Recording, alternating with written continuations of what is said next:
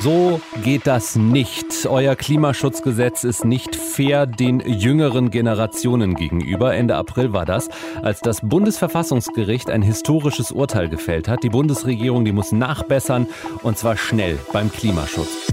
Deutschlandfunk Nova. Kurz und heute mit Ralf Günther. Jetzt gibt es das Ergebnis. Neue, ehrgeizigere Ziele in der Klima- und Energiepolitik.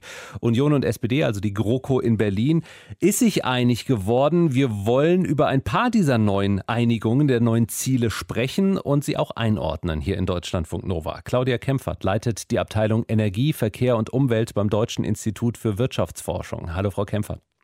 Hallo, ich grüße Sie. Das ist ja ein ziemlich großer Batzen an Maßnahmen, die da beschlossen wurden. Greifen wir uns mal zwei raus. Zuerst äh, Ausbau der Windenergie. Also scheitert ja oft beim Bau neuer Windräder an bürokratischen Hürden. Da sollen dann die Genehmigungsverfahren in Zukunft jetzt einfacher werden und alte Anlagen sollen leichter durch neue ersetzt werden können. Was sagen Sie? Kann das klappen bei den überforderten Ämtern und den Bürgerinitiativen, die sich immer wieder bilden gegen Windräder? Ja, grundsätzlich kann das äh, durchaus äh, klappen äh, und es ist auch ein Minischritt in die richtige Richtung. Aber es äh, fehlt natürlich noch an vielen, vielen Dingen, die die Bundesregierung hier nicht äh, umgesetzt hat. Das fängt an bei den fehlenden äh, Flächen. Ausweisungen, gerade bei der Windenergie, unnötige Abstandsregelungen, die wir in Bayern haben und, Baden und äh, in Nordrhein-Westfalen. Dann äh, kommt hinzu, es gibt immer noch zu wenig Ausschreibungsmengen und die werden auch noch nach unten korrigiert, wenn es zu wenig Angebote gibt. Das müsste genau umgekehrt sein. Und auch äh, die Planungs- und Genehmigungsverfahren äh, sind zu kompliziert.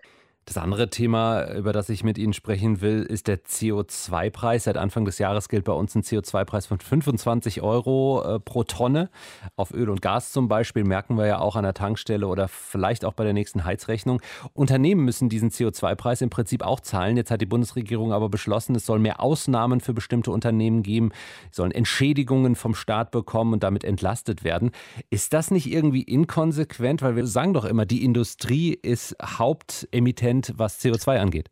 Ganz genau. Das ist vor allen Dingen auch sozial unfair. Also, dass äh, wieder viele Unternehmen ausgenommen werden, das haben wir schon sehr, sehr lange. Sie werden ja auch schon äh, sehr lange ausgenommen, auch was die Zahlung der EG-Umlage angeht, der Ökosteuer, des Emissionsrechtehandels. Also immer das Argument, äh, die Unternehmen wandern ab, wenn es einen CO2-Preis gibt, das zählt nicht mehr. Also es gibt da berechtigte Interessen, das sind aber wenige Unternehmen und die vielen Ausnahmen sind da klimapolitisch wirklich kontraproduktiv kontraproduktiv. Und zudem werden die Lasten ja für normale Haushalte, für Privathaushalte höher, die eben nicht diese Lobby haben, da von allem ausgenommen äh, zu werden. Insofern, ähm, das ist wirklich unfair. Das heißt, dass äh, die Bürgerinnen und Bürger ein bisschen was von dieser CO2-Abgabe zurückbekommen, das ist jetzt vom Tisch? Das ist vom Tisch, äh, aber es gibt eben eine indirekte Rückerstattung, dass man ja beim Strompreis eine Reduzierung des Strompreises anstrebt, auch über eine Deckelung äh, der EEG-Umlage. Aber eben diese Pro-Kopf-Klimaprämie, für die wir damals auch geworben haben, als das Klimapaket eingerichtet wurde, die äh, wurde ja nie durchgeführt. Und jetzt hangelt man sich dann eben von Ausnahmen hin zu unfairen Verteilungswirkungen. Das hätte man tatsächlich vermeiden können. Wie schätzen Sie generell das neue Klima- und Energiepaket der Bundesregierung ein, auch vor dem Hintergrund, dass äh, das Bundesverfassungsgericht ja gesagt hat, ihr müsst mehr tun. Ist das genug? Nein, es ist äh, nicht äh, genug. Es ist ein Minischritt äh, in die richtige Richtung, aber es muss viel aufgeholt werden. Das kann man jetzt auch nicht in ein paar Wochen. Die erneuerbaren Energien müssen viel, viel schneller ausgebaut werden. Da brauchen wir dringend einen Turbo äh, und das äh, ist bisher überhaupt nicht äh, vorgesehen.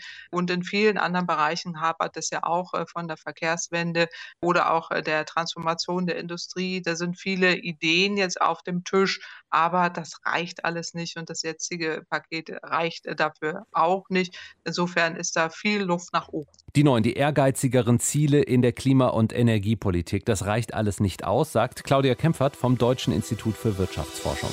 Deutschlandfunk Nova. Kurz und heute.